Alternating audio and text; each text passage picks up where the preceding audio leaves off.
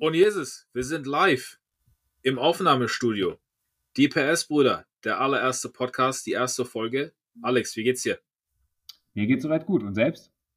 Ja, fantastisch. Schon mal, ich bin hier, ich bin hier total, äh, ich will jetzt nicht sagen nervös, aber aufgeregt. Ich habe mich tierisch drauf gefreut, dass wir es endlich mal machen. Und hier sind wir. Äh, die erste Folge. Hallo und herzlich willkommen an unsere Zuhörer, Zuschauer da draußen. Ähm, danke, dass ihr euren Weg zu uns gefunden habt. Wir sind die PS-Brüder. Ich bin der Daniel. Das ist der Alex. Offensichtlich, naja, ihr hört jetzt nur Audio, sonst würde man das anders sagen, anders sehen, ähm, sind wir Brüder. Tatsächlich. Äh, auch im echten Leben. Und ja, wir haben jetzt unseren eigenen Podcast gegründet und wollen einfach mal loslegen, uns über das Automobile unterhalten, äh, einfach mal Spaß haben, weil im Endeffekt und da wollte ich euch so ein bisschen die, die Einleitung geben. Wie kamen wir auf den ganzen Kram? Ist Alex und ich, wir reden ohnehin eigentlich die meiste Zeit nur über Autos und irgendwie was vier Räder hat und Krach macht und aus dem Auspuff knallt. Und dann dachte ich mir, gut, vielleicht kaufen wir uns doch mal ein Mikrofon und nehmen das Ganze mal auf. Und wenn da was Brauchbares am Ende rauskommt, wie dieser Podcast, dann können wir das mit euch teilen. Und äh, wir haben uns natürlich ein paar tolle Sachen aufgeschrieben, äh, aber da wir ganz frisch sind, ähm, wollen wir doch mal eine Einleitung geben. Und ich sag mal, Alex, ich gebe dir das Mikrofon. Erzähl doch mal ein bisschen was. Wer du bist, wo du herkommst, vielleicht was du machst und warum du so sehr auf Autos stehst. Ja, danke für die gute Einleitung. Ja, wie Daniel schon gesagt hatte, ähm, wir beide stehen auf Autos. Äh, hat uns auch die ganze Kindheit geprägt dahingehend. Äh, von den kleinen Spielzeugfahrzeugen, ähm, zu den ersten Go-Kart-Fahrstunden, zum Go-Kart-Führerschein und natürlich dann auch weiter ähm, die Zeit von Michael Schumacher hat natürlich auch geprägt. Und das Interesse am Fahrzeug ist halt nie verloren gegangen. Du sagtest, wir reden ständig über Fahrzeuge. Und ähm, das ist bei mir auch natürlich so weitergegangen. Ähm, habe nach meinem Studium dann Maschinenbau studiert äh, mit der Fachrichtung Fahrzeugtechnik. Äh, bin jetzt auch beim deutschen Automobilhersteller angestellt äh, in der Entwicklung. Ähm, und ja, bin immer interessiert an der Technik. Das soll auch ein bisschen das Ziel auch des Podcasts sein. Ähm, wir wollen euch regelmäßig Einblicke in die aktuellen Automobilgeschehnisse geben und äh, ja, berichten dann sicherlich auch nochmal äh, tiefgreifender, wie die Technik vielleicht dahinter aussieht. Äh, was gibt es da Neuigkeiten? Was ist interessant? Was ist vielleicht zukunftsträchtig innovativ? Darüber wollen wir dann auch berichten. Aber erstmal zu dir, Daniel. Was hast du denn gemacht? Ja, ich bin, glaube ich, vielleicht als kleines Kind irgendwann auf den Kopf gefallen. Und irgendwie fand ich dann alles, was, äh, wie du sagst, ist Alex, so, so mit vier Rädern total, total, total toll. Ne? Und ähm, das hat uns, wie du sagtest, geprägt. Das macht uns Spaß. Letzten Endes hätte ich auch früher gerne Autodesigner geworden. Ähm, hab dann natürlich äh, leider oder in dem Sinne einen anderen Weg eingeschlagen. Äh, wir haben halt beide unsere Wege gefunden. Ich bin äh, bei einem Autovermieterkonzern tätig, kümmere mich darum Projektmanagement und was einige vielleicht nicht wissen, ist, und das der, der Grund, warum wir das hier auch virtuell gerade machen, ist, dass ich gar nicht in Deutschland wohne. Denn ich wohne in England. Alex, du warst ja schon mal ein paar Mal hier. Hier fährt ja auch bisschen einiges Wildes rum. Und das will ich euch Zuschauern natürlich und Zuhörern, Zuhörerinnen äh, gerne mit äh, so ein bisschen mit euch teilen, äh, weil wir haben halt echt Zugang zu, zu coolen Sachen, wie Alex schon sagte. Er ist nämlich der Technikerfahrene hier, wo wir dann mal ein bisschen Sachen divers, divers beleuchten wollen, alle was lernen können. Ich lerne meistens eigentlich von dir, Alex. Ist es nicht so? Du bist ja der Experte. Das stimmt. Aber im Weiteren wollen wir natürlich auch noch über tolle Sachen berichten. Und ich glaube, das ist so eine der coolen Sachen. Wir haben ja äh, den Karfreitag mitgemacht, Alex. Wie fandst du den? Genau, ja. Ähm, war jetzt nicht das erste Mal dieses Jahr, sondern, äh, wie der Name schon sagt, Karfreitag, fahren wir immer zum Nürburgring an die Nord äh, Nordschleife. Sind dann immer über das ganze Wochenende, äh, schauen uns natürlich die Fahrzeuge an, die dort ähm, von verschiedensten Leuten bewegt werden, äh, auf der Rennstrecke, auf der Straße. Und fahren natürlich auch selber äh, dann mit den entsprechenden Fahrzeugen gern äh, über die GP-Strecke oder die Nordschleife. Ähm, ja, die Passion äh, ist nie verloren gegangen. Ähm, das ist halt eine Reise von uns äh, in Zukunft. Äh, dies Jahr steht auch einiges an. Äh, nächste große Reise ist dann äh, Le Mans, wo wir dieses Jahr das allererste Mal hinfahren, worüber wir dann auch. Boah, da freue ich, mich, da freu ich mich drauf wie Bolle. Ja, das wird ähm, auf jeden Fall sehr geil. Erstes Mal äh, Le Mans, 24-Stunden-Rennen. Ähm, gerade dieses Jahr mit den ganzen Herstellern, die dieses Jahr jetzt wieder dazugekommen sind. Ähm, Porsche dabei, Ferrari ist dabei, ähm, Cadillac. Das, ähm, das, das wird bombastisch, das Wochenende. Oder die ganze Woche. Das wird echt gesagt. gut. Und ähm, genau, dann steht bei dir auch schon äh, ja, das nächste Highlight an äh, mit dem Indycar-Rennen in den USA. Magst du dazu mal was erzählen? Ja, und zwar, das habe ich dir ja irgendwann mal erzählt, dass ich das vorhab, beziehungsweise als die Idee dann plötzlich quasi mehr oder weniger fix war. Hintergrund ist ja der, dass ich ja auf äh, eine Geschäftsreise in die USA muss. Und dann fing das Ganze so an, ja gut, ähm, da ich schon an einem Montag äh, anwesend sein muss, kam ich auf die geile Idee, ja, da muss es doch irgendwie ein Motorsport-Event geben, was man doch mal mitnehmen könnte. Und habe dann in den Kalender geguckt und als erstes habe ich die Formel 1 in Kanada gesehen. Habe mich erstmal mega drauf gefreut. Geil, Formel 1 das erste Mal. Kriegst du noch von der Firma schön das Flugticket bezahlt. Dann kannst du auch mal eben über den Kanada den Umweg machen und dir in Montreal das Rennen angucken. Ja, und dann guckst, guck ich dann auf die Webseite von der Formel 1. Ja, Pustekuchen. Ausverkauft. Keine Tickets mehr. Hätte man sich echt gegönnt. Ich meine, sowas ist ja echt scheiße teuer. Jetzt habe ich das S, scheiße Wort gesagt. Ähm, ja, dann äh, war halt erstmal ein bisschen Trauer angesagt. Ja, gut, keine Formel 1. Aber gibt ja Google, ne? Habe ich mich mal an den Computer gesetzt und dann rausgefunden, dass äh, ein Indycar-Rennen in Road America stattfindet. Äh, für euch Zuhörer, die noch nie in den USA waren, Road America ist eine ziemlich geile Rennstrecke. Die Leute, die Forza oder vielleicht Gran Turismo gespielt haben, wobei Gran Turismo, ich weiß nicht, ob diese Strecke da ist, ich glaube nicht vielleicht in den neueren. Ich bin jetzt nicht so der PlayStation-Spieler, zumindest nicht PS4, PS5. Ähm, ist äh, in Wisconsin. Äh, so nord nördlich in den USA. Eigentlich gar nicht so weit weg von Kanada, um ehrlich zu sein. Also haben wir uns das mal ausgesucht, was ich mir dann mit, äh, mit ein paar Arbeitskollegen als spaßiges Wochenende mal antun werde. Und äh, wir werden natürlich äh, davon berichten. Ich werde fleißig Fotos schießen, vielleicht auch ein paar Audioaufnahmen mitnehmen, dass wir dann das Ganze hier ein bisschen einspielen können. Und einfach mal so davon erzählen, ähm, was, wie das für den USA abläuft. Ne? Ich meine, Alex, du warst ja auch schon mal ein paar Mal in den USA. Erzähl, mal, erinnere mich nochmal dran. Ja, bei denen läuft Ja, aber du warst doch schon mal bei irgendwelchen anderen, anderen äh, Motorsport-Events. Ja, in den USA bisher äh, ähm, bei Time Attack äh, Rennveranstaltungen als auch ähm, ja, Drag Race Rennen äh, mit dem Big, Big Block V8 als auch ähm, mit den Düsenjet-Fahrzeugen. Ganz äh, crazy, was die Amis da teilweise zusammenschrauben in der Garage bei sich am Haus. Ähm, kann man manchmal den Kopf schütteln. Äh, Im ersten Moment ist es einfach faszinierend, muss man sagen. Ähm, aber gesagt, wir berichten drüber, werden sehen, was, was dies noch ansteht. Ähm, ich, eine Sache will ich gerne aufgreifen, sagt ja natürlich schon, Gran Turismo äh, hat auch unsere Kindheit geprägt, dahingehend.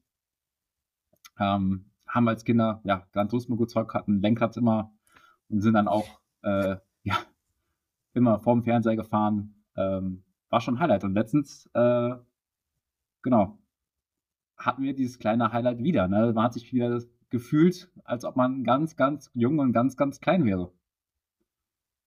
Ja, das war echt cool. Da habe ich eine kleine Story äh, für unsere Zuhörer. Und zwar saßen wir vor nicht allzu langer Zeit, da war ich mal wieder im Heimatbesuch bei unserem netten Cousin. An dieser Stelle Grüße gehen raus. Du weißt, wer du bist. und äh, haben uns dann irgendwann im Laufe des Abends über Videospiele unterhalten, wie wir halt in der Jugend natürlich äh, allerlei Sachen auf der Konsole gespielt haben. Dadurch, dass äh, unser werter Cousin natürlich auch selbst jetzt dreifacher Vater ist und da eine Nintendo Switch im Wohnzimmer steht, und wenn die kleinen Neffen dann plötzlich Lust haben, den Onkel zu besiegen, ja, da lässt man sich halt gerne mal auf so ein Battle ein, ne? Und im Gespräch im Laufe des Abends kamen wir dann halt auf PlayStation und da erinnerte sich doch noch jemand daran, dass sein Keller noch eine PlayStation 2 hat. Und die sollte ja weg. Ich weiß nicht, wie man auf den tollen Ideen, auf die tolle Idee kommen kann, eine PlayStation 2 wegzuschmeißen. In der heutigen Zeit also, ganz, ganz katastrophal, weil äh, gibt es kaum mehr, ganz so funktionierende.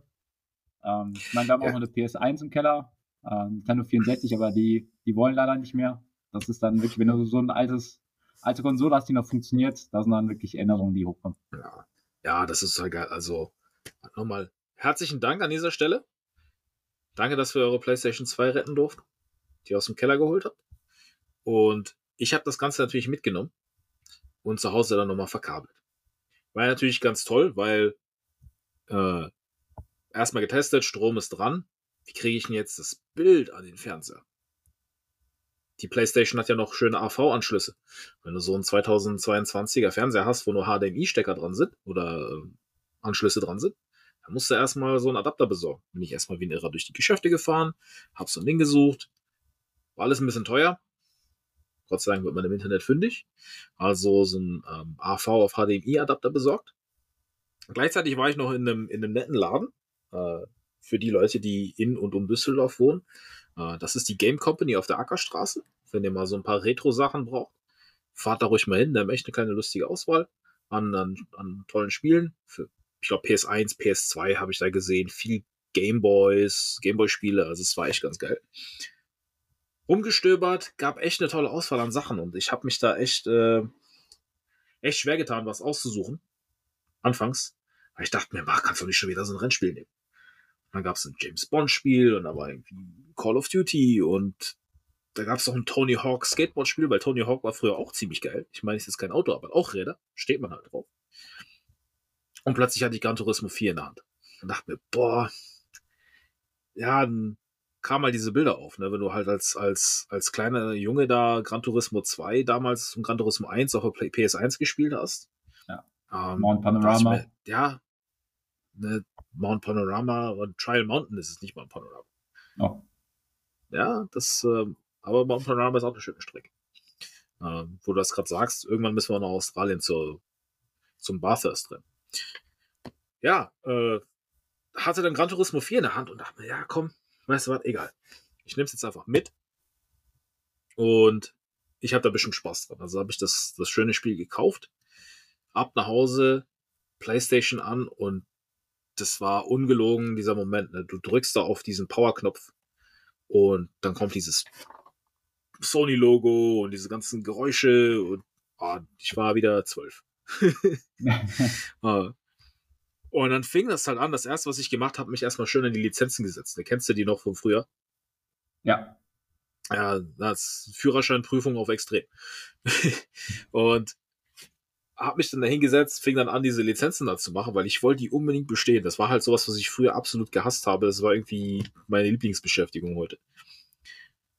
Und spielst danach, nachdem ich ein paar Lizenzen gemacht habe, kamst du ja, Alex, zweiten Controller rausgesucht. Komm, lass gegeneinander fahren. Und ja, du sagst, ja, komm. Gib ihm, wir fahren Nordschleife.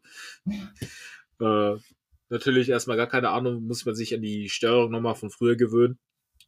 Und dann sind wir Nordschleife gefahren. Das hat echt Bock gemacht. Und dann haben wir beide realisiert, das ist ja gar nicht mal so schlecht, das Spiel. Und wir reden hier von 2004. Ja.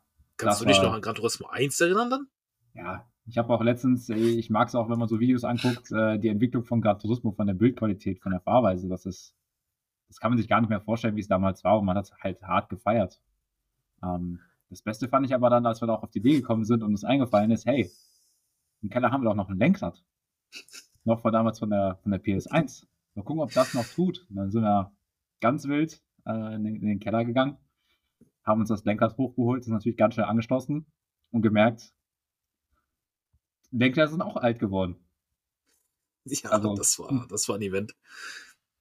Ich hätte ähm, ja noch das zweite von früher gefunden, aber ja, du, du hast ja deine Fahrkünste dann erstmal echt mal zutage gelegt. Ja, also äh, man muss sagen, ähm, mit den heutigen Lenkrädern ähm, es ist wirklich sehr, sehr realistisch, wenn man schaut.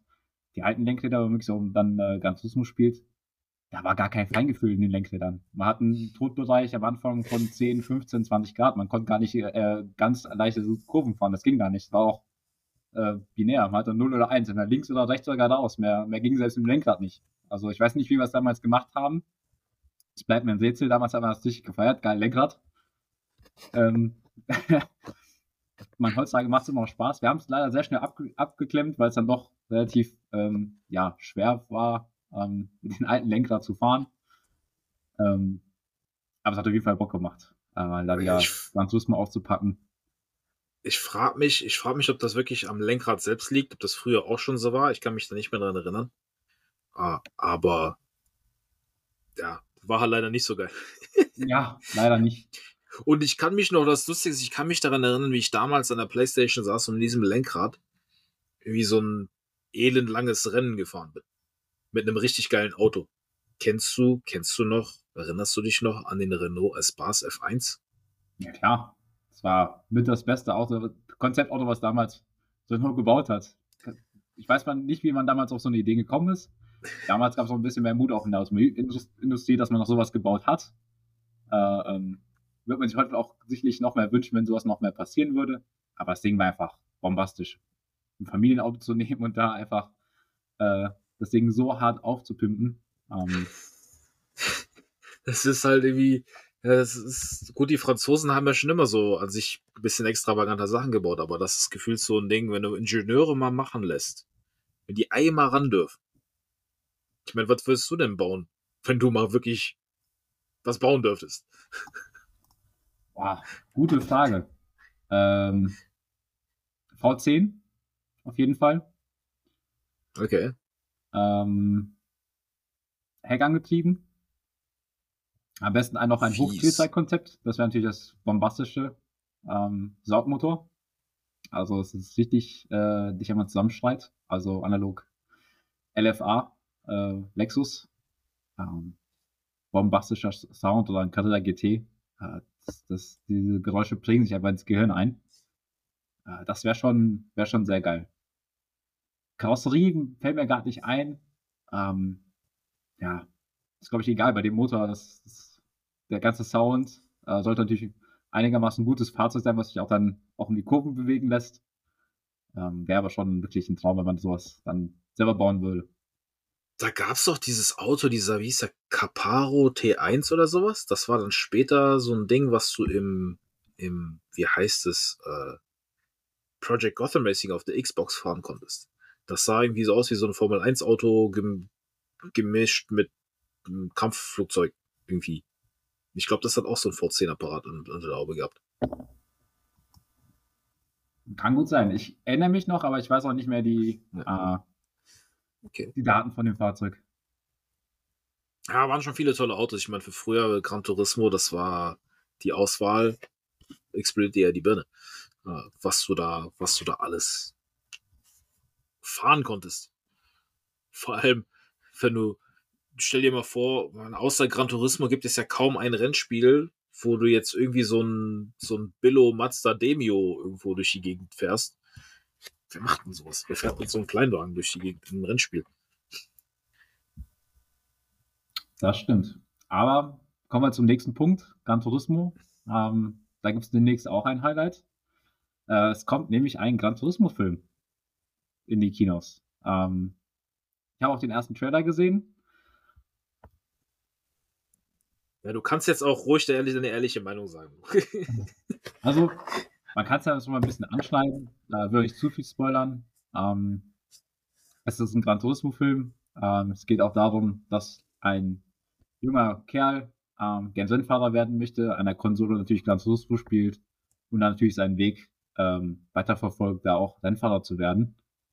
Ähm, kommt von der Geschichte ein bisschen bekannt vor. Äh, es gab die GT Academy, das heißt, äh, man konnte in Gran Turismo ähm, äh, auf einer bestimmten Rennstrecke äh, eine bestimmte Rundenzeit fahren. Man muss halt relativ zu den Besten zählen, um dann äh, in dieser Akademie ausgewählt zu werden und dann den Weg natürlich weiter bestreiten zu können mit verschiedenen Fahrchallenges, um dann später auch ein äh, ja, voll echter Rennfahrer werden zu können.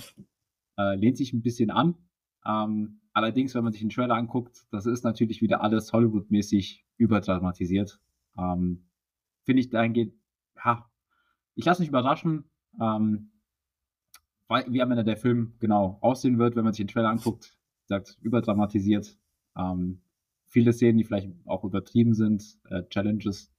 Ähm, ja, mal schauen. Wie ist denn deine Meinung? Du hast ja den Trailer auch schon gesehen. Ja, das gemischte Gefühle. Ich habe ihn sogar dreimal geguckt. Beim ersten Mal habe ich mir gedacht, was ist denn das für ein Quatsch? Also, ich habe auch, glaube ich, den ersten Trailer, also weiß nicht, ein bisschen voreingenommen, weil ich habe ja irgendwo mal damals gelesen gehabt, welche Story das sein soll. Und ich war da jetzt erstmal nicht so überwältigt von. Dann habe ich mir den anderen oder ein bisschen längeren Trailer nochmal angeschaut und ganz ehrlich, da dachte ich mir, okay, jetzt wirklich als Film betrachtet, kann das durchaus schon ganz gut werden. Die Story an sich wäre schön gewesen, wenn es meine Story wäre. Nur allerdings war ich damals halt kein PlayStation-Spieler, sondern Xbox-Spieler zu der Zeit, als die ja. GT Academy rauskam.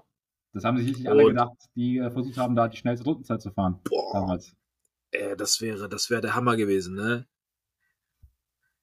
Der Daniel gewinnt die GT Academy, professioneller Rennfahrer, Lebenstraum wird wahr, fantastisch. Äh, aber war leider nicht so. Ich meine, gut, äh, zur damaligen Zeit, mein fahrerisches Können, bin ich absolut davon überzeugt, hätte allemal gereicht. Ich glaube, in der GT Academy wäre ich vielleicht an, äh, an den sportlicheren Herausforderungen ein wenig gescheitert. Äh, gegeben meiner damaligen Körperform, die ein bisschen korpulenter ausbildet. Naja, äh, ich lasse mich mal überraschen. Äh, ich meine, objektiv betrachtet, ich glaube, da, wo ich halt drüber nachgedacht habe, wie kann ich meine Reaktion zum Trailer beschreiben? Ich glaube, wir, wir zwei als, als Gran Turismo Kinder sind da vielleicht in dem Sinne ein bisschen schon voreingenommen, weil wir die Story kennen. Wir haben es ja an sich die GT Academy miterlebt. Wir wissen, gut, ist es sehr, sehr absehbar, wie die, wie die Story ist äh, und äh, wie diese ganze Geschichte ausgeht. Es sei denn, da ist jetzt wieder irgendwie so ein Twist in dem Film, den wir, den wir nicht erwarten. Wäre natürlich eigentlich ganz nett, weil ansonsten wäre es sehr lame. Deshalb finde ich, wir sind halt so ein bisschen voreingenommen. Egal wie objektiv du darüber nachdenken willst. Weil du guckst an den Trailer und denkst dir, ja, Gran Turismo, okay, Spiel. Ich fand aber die Kinematografie, also wirklich die Aufnahmen, die man so sah, die sahen eigentlich schon gar nicht so schlecht aus. Also, fahr, also vom, von der, von der ähm, wie sagt man das? Darstellung der, der ganzen Dynamik vom Fahren, das sah schon echt ganz cool aus. Müssen wir halt mal schauen, wie, wie sehr uns das emotional halt trifft, äh, wenn wir den Film dann im Kino irgendwann sehen. Natürlich. Aber da fiel mir noch ein anderer. Kennst du noch, kennst du noch Michel Vaillant? Das war, das war früher der absolute Knaller. Ich glaube, das ist mit einer der Gründe, warum wir zwei so einen Dachschaden haben, was äh, Autos angeht. Und äh, irgendwann halt gedacht haben, komm, das nehmen wir ganz auf, auf dem Mikrofon auf. Das war für mich eine Sache, die total regend war. Und davon gab es auch einen Film. Im Jahr 2003 äh, gab es eine Verfilmung mit echten Personen also ein Live-Action-Film von Michel Vaillant, ein französischer Rennfahrerheld, der in allerlei Kategorien gefahren ist. Und das ist so eine Sache, die fände ich eigentlich ganz cool. Vielleicht können wir das irgendwann mal äh, näher beleuchten. In Michel Vaillant ging es ja ungefähr darum, du hast halt einen Fahrer, der immer in jeder irgendwelchen Folge in, in einer neuen Disziplin quasi gefahren ist. Du musst dir vorstellen, wie so ein Race of Champions, aber halt über so eine Meisterschaft hinweg verteilt. Und einmal fährt er Formel 1, und zwei Wochen später fährt er World Rally Championship, dann fährt er wieder irgendwas anderes, dann fährt er mit dem Motorrad. Das wäre doch mal eine geile Motorsportform. Stell dir mal vor, mhm. so ein Lewis Hamilton oder die ganzen Formel 1-Fahrer, ne, jetzt Miami Grand Prix gefahren, in zwei Wochen hacken sie in Finnland durch den Wald. Das wäre mal ein geiles Konzept. Ich meine, das lehnt sich so ein bisschen an an die Race of Champions, was ja mal Anfang des Jahres äh, ausgetragen wird. Ja. Der natürlich dann mit Fahrern, die äh, ja einfach ausgewählt werden von den Veranstaltern. Aber sicherlich wäre das mal vielleicht ein Konzept für die Zukunft in der Veranstaltung, um das Ganze dann natürlich mal noch interessanter zu machen. Ne? Ja, klar. Das wäre. Du könntest natürlich schwimmen von dem Pool an Fahrern, den du hättest, wenn du einfach mal die Formel 1, die WRC und jetzt sagen wir mal die MotoGP. Vielleicht gibt es ja noch eine zweite Motorrad, äh, oder sowas oder irgendwie, was man da noch mit reintun kann. Was sind so vier Poole von Fahrern?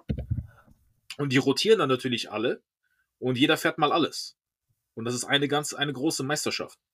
Das wäre natürlich so, liebe FIA, ne, liebe FIA, wenn ihr das hört, ich habe eine richtig geile Idee. Hier ist jetzt mein offizielles Copyright, verbal.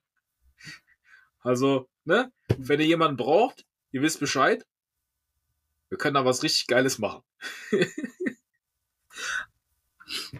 Aber ja. Auf jeden Fall.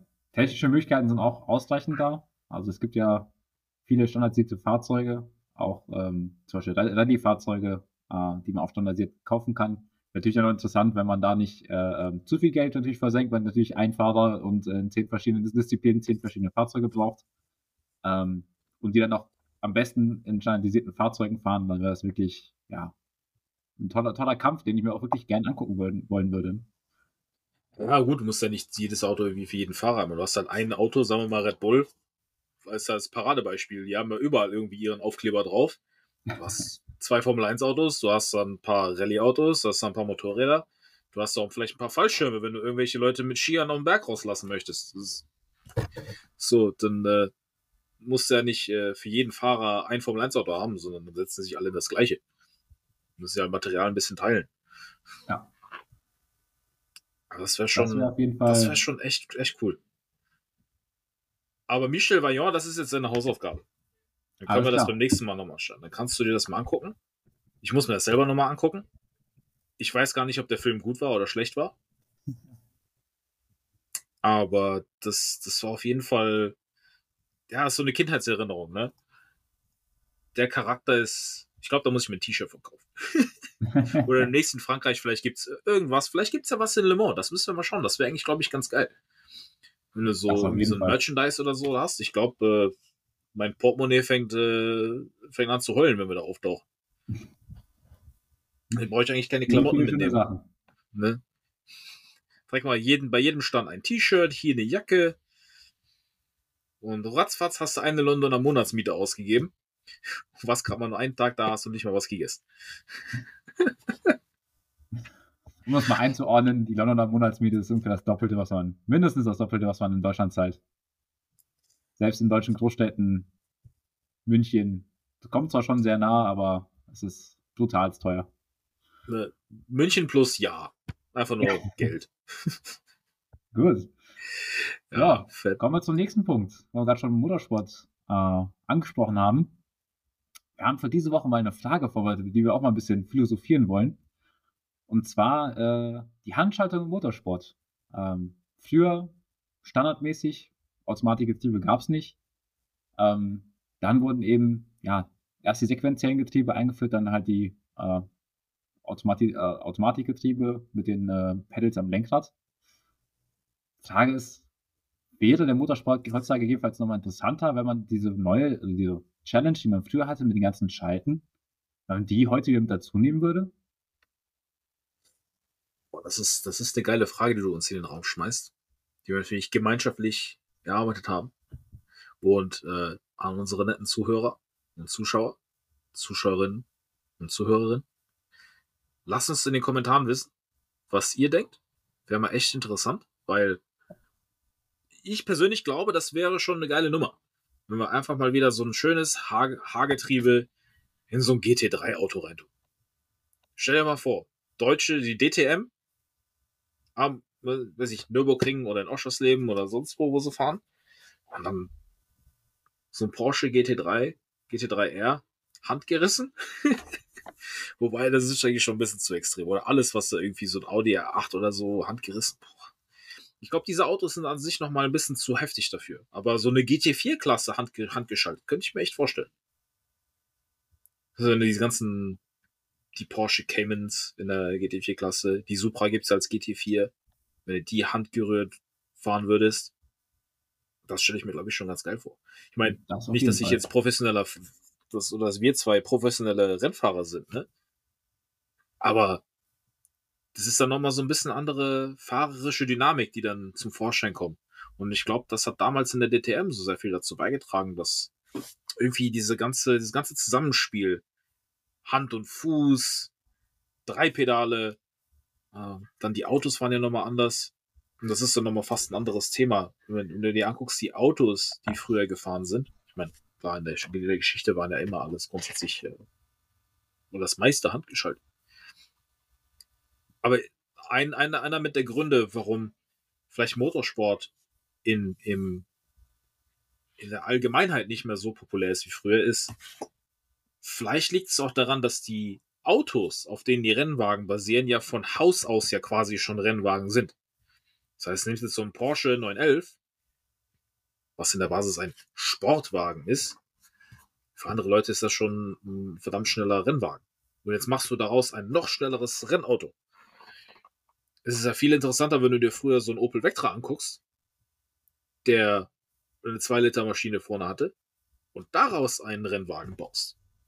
Oder die DTM von früher eigentlich weil du die ganzen Autos anguckst, das waren ja ganz handelsübliche 190er Benz. Haben einen in der Familie rumfahren. Das ist natürlich nochmal ein ganz anderer Bezug, wenn du ein Auto hast, was du im Alltag an der Straße siehst. Natürlich fährst du es handgeschaltet. Aber dann siehst du halt das gleiche Auto in seiner Extremform, was dort voll über die Rennstrecke geprügelt wird.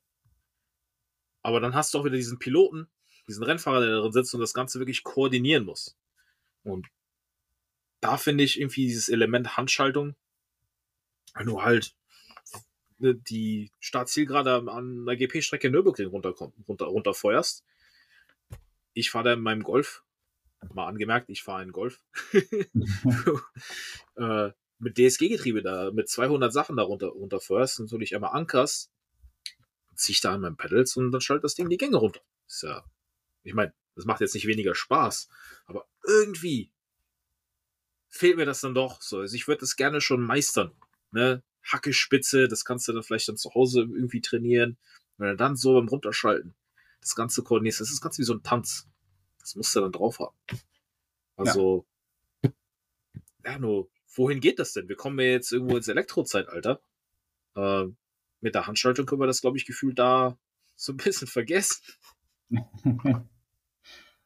Man muss es nicht ganz vergessen, technisch ist natürlich auch möglich, äh, wenn man entsprechend sein ganzes ähm, Fahrzeugsystem, sein Elektromotor geht natürlich anders ähm, konfiguriert oder halt alles konstruiert. Ist erstmal grundsätzlich möglich. Ob es aus Ingenieurssicht sinnvoll ist, das lassen wir uns dahingestellt. Hauptsache es ist geil.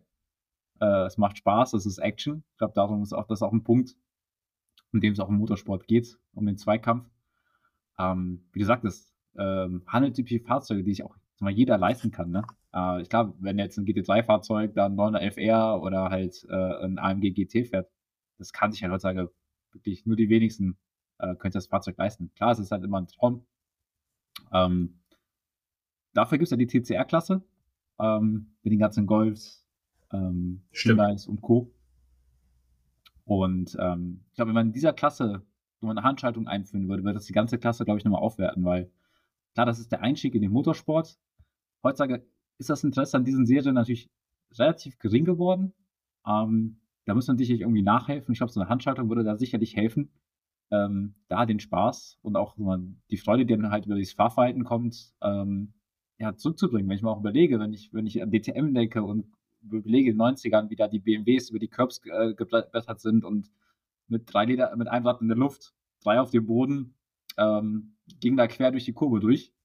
Und dann guckst du heutzutage ein TC-Auto an. Das ist auch, sag mal, durch auch die Ingenieurskunst sicherlich so gut geworden, dass die ganzen ja, Schwierigkeiten, das Fahrzeug zu beherrschen, die gibt es heutzutage gar nicht mehr. Man versucht da wirklich das letzte kleinste Mühe in der Perfektion, äh, Millisekunde aufs Gas, Gas zu gehen.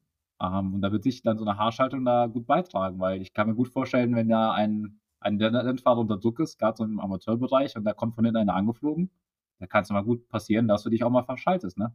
Weil ja. gerade bei so einer Haarschaltung, sequenziell ist ja was anderes. Da bewegst du den Schalthebel nach vorne und nach hinten äh, in einer geraden Position und drauf oder runter zu schalten. Aber so eine Haarschaltung kann es dann echt schnell passieren, dass du dann mal in der falschen Gasse landest. Ne? Ja, das ist dann nochmal dieses Excitement, ne? Das macht es dann, wie du sagst, aufregender. Ich finde, um auf die TCR-Autos zu sprechen zu kommen,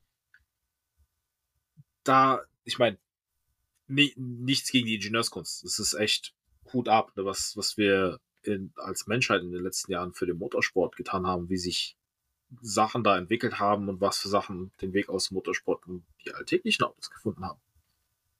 Aber am Ende des Tages ist der Motorsport auch ein, ein, eine Sache der Unterhaltung.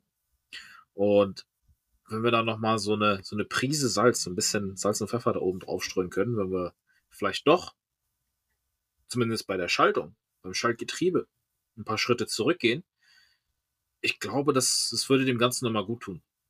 Gepaart mit, wo du sagst, es TCR-Autos, da nochmal eine, so eine Haarschaltung rein, aber auch ein bisschen weniger Aero. Also Aerodynamik ist natürlich, spielt da eine große Rolle bei dem Ding. Wenn du dir anguckst, wie die Dinger aussehen, die sind halt hart verbreitert, da ist viel Fläche, ist, ähm, das Ganze nochmal so ein bisschen abgespeckter und das wäre doch eigentlich mehr was dann für Stadtkurse, oder nicht? Wenn du doch eigentlich an sich mehr Stadtrennen fahren würdest, das wäre doch viel interessanter, glaube ich. Dann hast du wieder natürlich, du bist da, wo die Menschen sind. Du bringst den Sport zu den Leuten. Und wenn es dann auch Autos sind, die du an jeder Ecke dann kaufen kannst, glaub mir. Dann gehen wir wieder in Zeiten zurück, wo die DTM noch gut und schön war, wo das Auto aus dem Schaufenster wirklich fast eins zu eins so aussah wie auf der Rennstrecke. Ähm, keine Verbreiterung, keine Aero, sondern wirklich das reine Fahrzeug da äh, um die Strecke geprügelt wurde. Ja, das, das, waren, das waren Zeiten, ne? Früher war alles besser.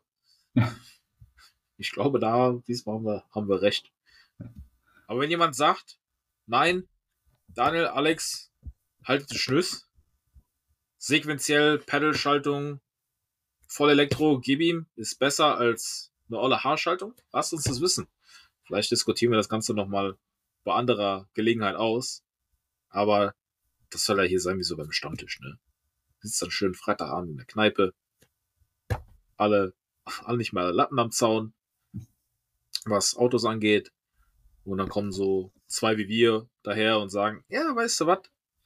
Das ist eine Haarschaltung im Motorsport. Das wäre doch nochmal gut. Aber wir haben es ja gesehen, da hast du mir davon erzählt. Äh, da war doch äh, irgendwas mit Mini beim 24-Stunden-Rennen am Nürburgring. Was das mit, mit der Handschaltung. Genau. Ähm, dies Jahr beim 24-Stunden-Rennen äh, am Nürburgring ähm, werden zwei Mini Coopers ähm, antreten, ähm, die eine Handschaltung haben. Da bin ich auch gespannt, wie das dort dann ablaufen wird und wie das Ganze dann am Ende aussieht. Ähm, leider natürlich in der Klasse, wo auch Fahrzeuge sind mit äh, Automatik getrieben. Aber ich kann mir gut vorstellen, dass die Rennfahrer, äh, die die Fahrzeuge bewegen dürfen, da ihren Spaß haben, dran haben werden. Na gut, mit dem Mini gewinnst jetzt nicht das 24-Stunden-Rennen insgesamt. Hast aber schon eine Chance auf deine Klasse, aber ich glaube, als A, als Fahrer fordert sie sich halt nochmal heraus. So halt oldschool, ne? Beziehungsweise viele, die halt auch ah, so schon Touristenfahrten fahren oder Trackdays da fahren, haben ja Schaltgetriebe. Also es ist ja an sich äh, nicht so weit davon entfernt.